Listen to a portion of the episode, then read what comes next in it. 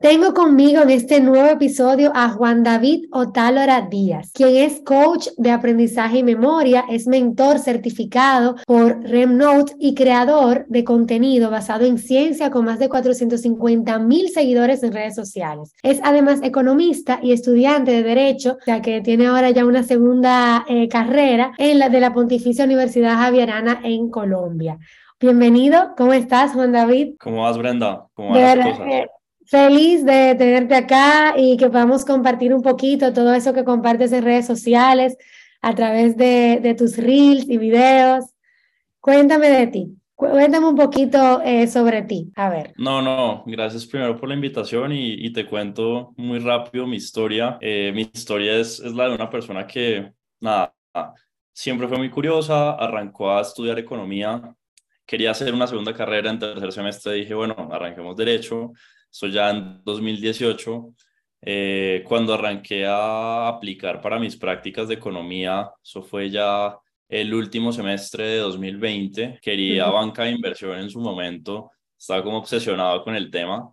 Em, desafortunadamente no se me da, aplico, paso procesos, no se me da, termino trabajando en planeación financiera, algo relacionado con lo que me gusta, y ahí me doy cuenta que no estoy donde debería estar. Entonces arranco a crear contenido sobre algo que eh, siempre me apasionó, sobre todo porque fue un struggle que yo tuve previo, que fue en la universidad, al estudiar dos carreras necesitaba saber cómo aprender y cómo hacerlo de forma sostenible, ¿no? Y una vez aprendo a hacer eso, una vez mejoro mis notas, digo, bueno, ¿y por qué no enseñarle a los demás a hacerlo? Arranco a crear contenido en TikTok, eh, luego pues creo contenido en el resto de redes y...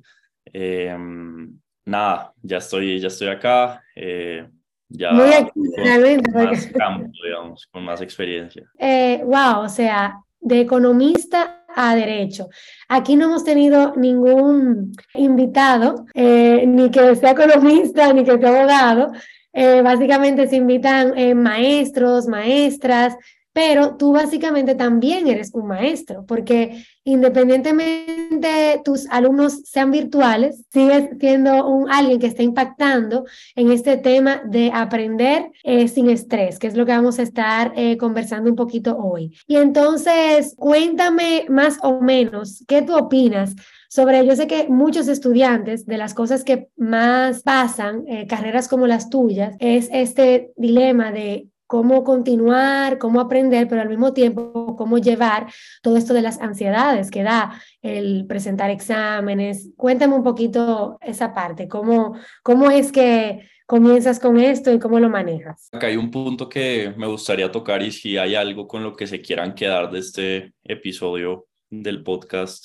Quiero que sea esto y es, no se necesita dedicar cinco horas seguidas a estudiar el mismo tema para realmente aprenderlo mi filosofía al final, lo que enseño en mis cursos, lo que le enseño a mis estudiantes es, si tienes cinco minutos muy seguido en el día, aprovecha esos cinco minutos, esos pequeños cinco minutos, para empezar a entender mejor los temas que vas a estudiar. Por ejemplo, yo suelo, yo suelo hablar de algo muy, muy indicativo de eso y es, si estás revisando el celular 10 veces, 15 veces al día, ¿por qué no apenas lo desbloqueas, estudias cinco flashcards, estudias un tema pequeñito y luego si revisas el teléfono eh, y haces lo que tengas que hacer. Cuando tú le pones a la gente las cosas tan fáciles, la gente dice, pero ¿por qué estoy armando una tormenta en un vaso de agua? Y cuando le pones las cosas en esos términos a la gente, la gente dice, bueno, y pues al final del día es mi responsabilidad no hacerlo, porque es tan fácil que tengo que hacerlo. Y ahí es donde entonces uno trabaja la ansiedad, si se puede llamar así, de otra manera y es, es tan sencillo que ni siquiera hay que estar ansioso en primer lugar. Ahora, eh, yo veo eh, que tú lo, lo, presentas como tan simple. Hay un libro de Oliver Jeffers, él es un escritor de cuentos infantiles, que se llama El increíble niño come libros. No sé si tú lo has escuchado, tal vez no, pero bueno, es un libro un libro cortito, muy jocoso, y trata de un niño que se comía eh, muchos libros y todos los libros que se comía, pues más listo él se hacía y más hablaba de todos estos, eh, estos temas, etc.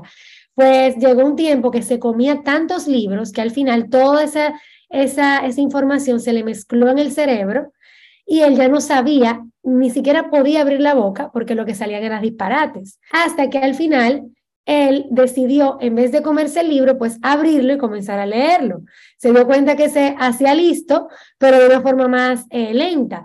Y muchas veces a mí me pasa que yo quiero saber muchas cosas, que quiero aprender muchas cosas, pero, o sea, ¿cuál es la forma ideal de aprender? Porque me hablas de slides, o sea, los leo, lo veo, pero, ok, tengo un libro, ¿cómo, o sea, leerlo, a veces a uno se le olvida el hecho de solamente lo leo y punto. ¿Qué, ¿Qué tú sugieres a esos que quieren aprender en esa técnica que dices de los cinco minutos? Primero me gustaría dar un comentario sobre el, cuento que narras porque es muy indicativo. Uno piensa que cuando está aprendiendo algo, lo que importa es cuánta información uno ingresa y en realidad lo que más importa es cuánta información uno es capaz de entregar de aportar y por eso es que una de las mejores formas de estudiar algo es preguntarse lo que uno estudia y explicárselo a alguien más. ¿Cuánto sé yo explicar lo que estudié o lo que intenté aprender? Y sobre el tema de tengo un libro y necesito aprenderlo, ¿cómo hacer para no olvidar? Hay muchas técnicas muy interesantes, hay tanto protocolos psicológicos como neurobiológicos, hay, hay un montón de investigación sobre el tema pero en resumidas cuentas, la estructura es sencilla. Al momento de aprender algo nuevo, uno siempre tiene que tener en cuenta dos pilares, Active Recall y Spaced Repetition. Preguntarse lo que uno estudia o aprende y hacerlo espaciadamente en el tiempo. Ahora, eso suena fácil, pero para recordar la información, ahí es donde la gente dice como, pues sí, usted lo dice muy fácil, pero ¿cómo hago? Ahí es donde uno utiliza una herramienta que es la conexión emocional. Eh, uno por lo general suele decir cosas como, ¿por qué será que me sé las canciones tan rápido? Me aprendo todo lo que dicen las canciones, pero no soy capaz de recordar lo que estaba intentando aprender. La respuesta es sencilla. Por un lado, estás usando space repetition, o sea, te estás preguntando espaciadamente la información, estás usando active recall, te estás preguntando al momento de intentar recitar la canción seguido, espaciado en el tiempo, pero aparte de eso, las letras tienen un componente emocional y ese componente emocional es lo que hace que sean más memorables para nosotros. Entonces, si combinas esas tres cosas al momento de aprender algo nuevo, vas a poder recordar mucho más fácil la información.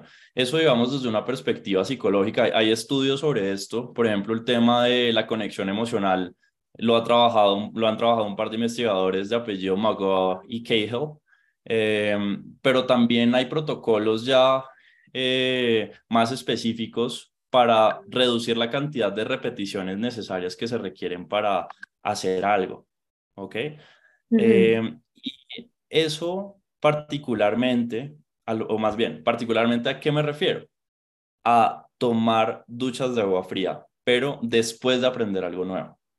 Oh. La evidencia ha mostrado que las personas que hacen eso. literal, literal, tomar duchas de agua fría después de Sí, después de aprender algo nuevo. Y la razón es porque se han hecho estudios en donde se muestra que lo que importa acá son los picos de adrenalina en el, en el, en el cuerpo, ¿vale? Y cuando uno toma duchas de agua fría, por el mismo estrés que genera eh, el agua fría, uno incrementa su adrenalina. Y en la medida en la que la adrenalina sea mayor posterior a aprender algo nuevo, la cantidad de repeticiones necesarias para recordar algo eh, son menores. Porque justamente el tema de spaced repetition, de repetir espaciadamente la información que uno aprende, tiene un problema y es cuánto tengo que repetirlo para recordarlo. Porque si lo tengo que recordar, que repetir, perdón, 100 veces, pues estoy tal vez sintiendo que no avanzo, ¿verdad? Entonces, este tipo de herramientas juntas son las que a uno le permiten eh, estudiar menos tiempo y hacer más efectivo el tiempo que uno invierte al momento de estudiar. Y, tocando el punto de los cinco minutos de nuevo, si uno, por ejemplo, está, eh, no sé, entre clase y clase, por ejemplo, en vez de tener esos cinco minutos, esos 15 minutos en donde uno se pone tal vez a quejarse de que el profesor habla eh, muy despacio, muy rápido, lo que sea, ¿qué tal si utilizamos ese tiempo para intentar recordar la información que se vio en clase? sería más productivo, ¿verdad? Y no es que toque sacar más tiempo eh, adicional al que, al que ya tienes destinado, porque al final son 10 minutos que quedaron de la clase, ¿no? Entonces, si uno hace eso y si uno hace eso sistemáticamente, uno se da cuenta que va terminando de estudiar todo sin siquiera eh, sentirlo así, porque hay el método de estudio que te cuento, el Active Recall y el Space Repetition, eh, con esto termino, eh, se puede implementar mediante flashcards, que simplemente son tarjetas pregunta y respuesta, por un lado la pregunta, por el otro lado la respuesta, tal vez estás familiarizada con eso, em, que justamente se pueden hacer entre clase y clase o en la medida en la que abres el teléfono, lo desbloqueas, revisas cinco flashcards y luego si entras a redes o lo que sea. Si uno hace cinco flashcards cada vez, si revisa el celular 10 veces en el día, son 50 flashcards en el día. Multiplicado por 7 días a la semana son 350 flashcards, sin darse cuenta. A eso me refiero. Es el impacto de pequeñas acciones. Mira, vamos, vamos a ir por orden. desde el primer punto que hablaste de la parte a nivel emocional, me encanta. Justamente estoy haciendo una maestría eh, de educación emocional y tú comentas como que hay que convertir temas que toquen de una u otra manera, o sea, las emociones. Como un maestro de matemáticas, un maestro de español, un maestro de tal vez un tema que, eh, o sea, cómo convierte un tema a que toque las emociones. Porque tal vez de música es más fácil, porque ya está la música, pero ¿qué pasaría con esos maestros que tal vez dan, entre comillas, materias aburridas? Claro, claro. Ahí es donde uno tiene que ser muy creativo. Y a veces la creatividad propia eh, tal vez no es suficiente. Y por eso utilizar herramientas como inteligencia artificial, este tema de ChatGPT que está por todo lado ahora, son tan útiles. Justamente en estos días estaba haciendo un video sobre eso, en donde lo que yo decía era, bueno, eh, ¿qué pasa si, por ejemplo, quiero recordar el tema de las duchas de agua fría? Sí, o sea, que quiero recordar las duchas de agua fría y relacionarlo con que tienen que hacerse después de aprender algo nuevo, ¿no? Entonces, yo dije, bueno, ¿cuál va a ser la relación o la conexión emocional que voy a hacer? Y por lo general, la conexión emocional no se hace con lo mismo que uno está intentando recordar, sino con otra cosa. Por ejemplo, una experiencia pasada que uno haya tenido, que haya sido emocionalmente fuerte para uno. Por ejemplo, lo que comentaba yo en ese video era, ¿qué tal si relacionamos este tema de las duchas de agua fría después de aprender algo nuevo con algo trágico, algo emocionalmente fuerte, como por ejemplo una fractura en alguna de las piernas? Y la razón es porque o digamos, la relación o la, o la forma de relacionar estas dos cosas es, uno lo que quiere recordar es tomar duchas de agua fría después de aprender algo nuevo. Eso es lo que quiere intentar recordar, aburrido, ¿no? Eh, nada, nada extraordinario. ¿Y cómo lo va a recordar? Con que, por lo general, la gente le dice a uno, oiga, póngase hielo después de haber hecho, después de haber hecho ejercicio para para el tema de, la vasoconstricción, de que eh, las lesiones eh, sanen más rápido. Entonces, si lo relacionas con este tema de la fractura de la, de la pierna, vas a tener eso que quieres aprender relacionado con algo emocionalmente relevante para ti. Y ahí es donde vas a empezar a recordar la información. Buenísimo, entiendo. Ahora, eh, ¿qué piensas tú de la motivación a la hora de aprender? Hay muchos niños, eh, o sea, las maestras lidian con muchos niños que tal vez no les interese de alguna u otra manera eh, el tema que se está tratando y eso. Entonces, ¿qué, o sea, cómo, cómo motiva a un niño para que quiera, o sea, que quiera estudiar, que quiera aprender? Hay un, hubo un curso que hice hace más o menos un mes en donde se tocaba el tema particularmente respecto de cuando los niños no querían aprender algo. Y lo que la persona decía, en realidad el training no era particularmente de aprendizaje, sino de persuasión, pero en este punto es fundamental la persuasión porque eso es lo que está intentando hacer el maestro, ¿no? Decirle, bueno, necesito que esta persona haga esto porque le va a favorecer para su futuro. Eh, ¿Cómo hago para eso? Y lo que él decía era, lo que hay que utilizar son metáforas Entonces, él, él contaba una historia en donde él decía, eh, cuando él era pequeño, es que no, yo no soy capaz de, eh, o más bien no me gusta estudiar física. Odio estudiar física, no le veo la aplicación, no, nada. Y entonces el profesor le dijo, ok, entiendo, entiendo que no te guste la física. Eh, te he visto jugando en este, en este, en el parque del colegio, en donde le das vueltas a tus compañeros, ¿no? Eh, en, en, eso, en uno de esos juegos en donde las, los niños se, se, se suben y empiezan a dar, a dar vueltas, no sé si lo identificas. Sí, sí, sí, claro. Eh, entonces, y el profesor le dice, tú juegas a eso, ¿verdad? Y juegas con tus amigos y, que ellos se suben y tú les das vueltas, ¿no? ¿Te gustaría saber la forma en la cual o la velocidad a la cual tiene que ir tu amigo para que lo, lo hagas caer de ahí? Y, y él dice, claro. Y entonces ahí es donde el profesor le dice, para eso necesitas física. Entonces, cuando utilizas esa metáfora, los niños están adaptando la información que tú les intentas enseñar a lo que a ellos les interesa. Y eso es lo más importante. Ver cuál es ese punto en el que están, hay, digamos, cosas en común entre lo que quieres enseñar y lo que ellos quieren aprender o entre, digamos, en sus intereses. ¿Vale? Claro, y no, y ahí mismo también se rescata esa motivación intrínseca del niño y no una motivación por el maestro, o sea, eh, porque es obligado, porque te estoy manipulando, porque te vas a ganar algo, porque vienen las notas, sino porque en realidad quiero saber cómo tumbo a mi compañero del el juego de la, de, la, de la rueda, o sea, eh, así va la cosa, me parece, me parece genial.